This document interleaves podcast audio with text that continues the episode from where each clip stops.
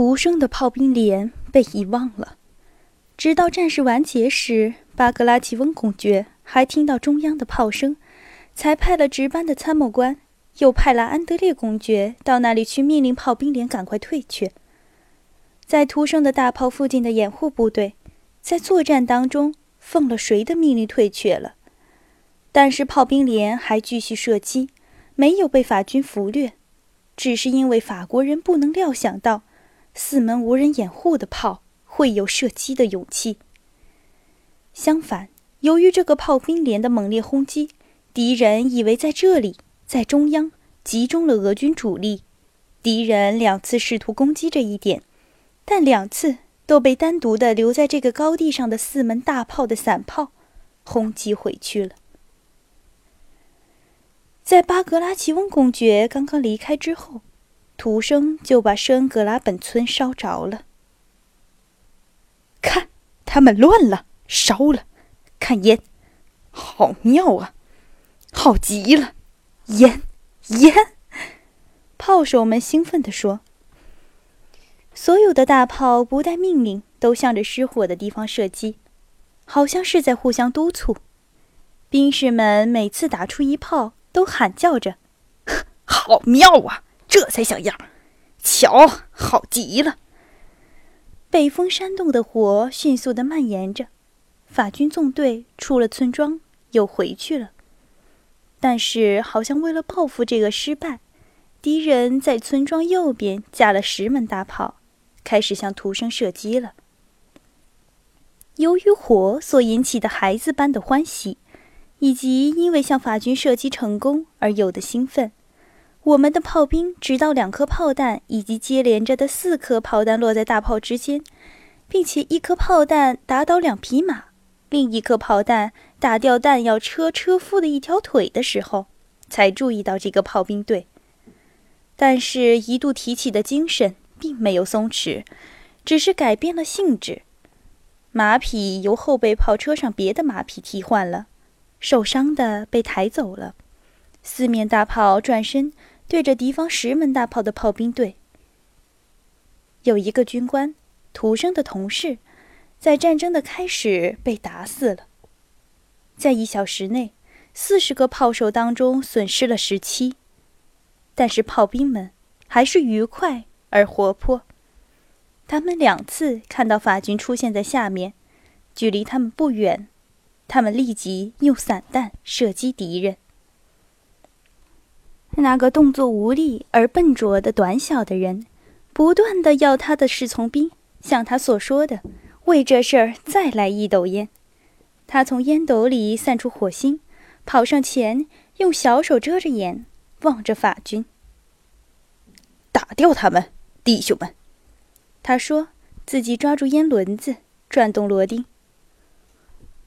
徒生在烟气中被不断的、每次都使他颤动的炮声震聋了耳朵，总不放下他的烟斗，从这门炮跑到那门炮去，时而瞄准，时而计算炮弹，时而命令调换并解开死伤的马匹，用他无力的、尖锐的、迟疑的声音喊叫着。他的脸色越来越兴奋，只在打死或打伤人的时候，他才皱着眉。并且转身背着打死的人，向那些像素常一样迟缓的抬起伤兵或尸体的人愤怒地喊叫着。兵士们大都是漂亮的青年，在炮兵连里总是如是。他们比他们的军官高两个头，宽一倍，好像是在困难处境中的孩子们一样望着他们的长官。他脸上的表情不变地反映在他们的脸上。由于这种可怕的吼声、喧嚣，以及必须注意与活动，土生没有感觉到丝毫不快的恐怖情绪，而他会被打死或受重伤的这种思想，他也一点儿都没有想到。反之，他却越来越愉快了。他仿佛觉得。他看见敌人以及放第一炮的那个时候，即使不是昨天，也是很久的时候了。而他所站立的这块地方，是他早已熟识的家乡的地方。虽然他想到一切，考虑一切，做了最好的军官，处在他的地位上所能做到的一切，他却怀着那种类似热病昏迷或醉汉酩酊的心情。他四周的大炮震耳的声音，敌人炮弹嗖嗖声与碰击声，淌汗的、脸红的，在炮旁忙碌的炮手们的样子，人血马血的景象，敌人那方面的烟楼的情景。在烟楼之后，每次都飞来炮弹，打在地上，打中了人，打中了炮，或者打中了马。这一切的景色。在他心中构成了他的幻想世界，这世界造成他此时的喜悦。敌人的炮在他幻想中不是大炮，而是烟斗，一个不可见的吸烟的人从烟斗里吐出尖断的烟缕。看，又冒烟了。徒生低声的向自己说。这时候，从山上冒出一缕烟，北风向左吹成一长条。现在当心炮弹，我们要打回去。您吩咐什么，大人？站在他旁边，听到他咕噜了什么的一个炮兵下士问。没什么，一个榴弹。他回答。来吧，我的马特维夫纳。他向自己说，马特维夫纳在他的幻想中是旁边的一尊旧式的大炮。他觉得法军在他们自己的炮旁边，好像蚂蚁一样。第二门大炮的第一号炮手，一个漂亮的酒徒，在他的幻想世界中是叔叔。徒生望他的次数最多，并且满意他的每个动作。山下时而沉寂，时而猛烈的步枪射击声，在他看来，好像是谁的呼吸声。他倾听着这些声音，忽而沉寂。忽而猛烈，看他又喘气了，喘气了。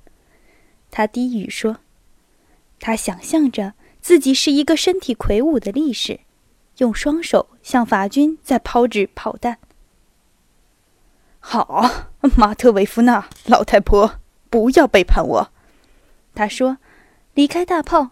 这时候，在他的头上有生疏的不相识的声音在叫。徒生上尉，上尉。徒生惊恐的回顾了一下，这人就是那个在格鲁恩特把他赶出商店的参谋官。他用喘气的声音向他喊：“您您怎么了？疯了吗？两次命令您退却，您……他们找我做什么？”徒生自己想着，恐怖的望着长官：“我没有什么。”他把两只手指贴着帽边说：“我。”但是参谋官没有说完他想要说的一切。飞得很近的一颗炮弹使他忽然把头一低，在马上弓着腰。他沉默着，他刚刚还要说什么，就有一颗炮弹使他停住了。他调转马头跑开了。撤退！全部撤退！他远远的喊叫。兵士们笑起来了。一分钟后，一个副官带着同样的命令来到了。这人是安德烈公爵。到了徒生的大炮所在的地方，他最先看见的是一匹解除了马具的断腿的马。他在一匹套着马具的马旁嘶叫着，血从他的腿上好像从泉口一样往外流。在炮车之间躺着几个死尸。当他快要到达时，炮弹连续的向他飞来。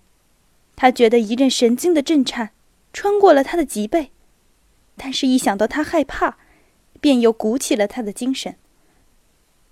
我不会害怕的，他想。在大后间慢慢的下了马，他传达了命令，没有离开炮兵连。他下了决心，要亲自从阵地上把大炮移开带走。他和徒生在可怕的法军炮火之下。在尸体间行动着，忙着移动大炮。刚来了一个长官，他逃走的很快。一个炮兵下士向安德烈公爵说：“和大人不一样。”安德烈公爵没有同徒生谈话，他们两人是那样的忙，好像彼此没有看见。